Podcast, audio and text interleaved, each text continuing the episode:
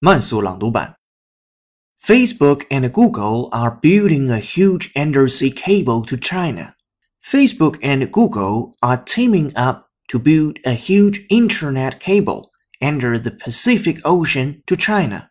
Both companies are blocked in mainland China, but they are plowing money into an 8,000 mile ultra fast link between Los Angeles and Hong Kong, a special Chinese territory where their services can be viewed and that serves as a key network hub for Asia.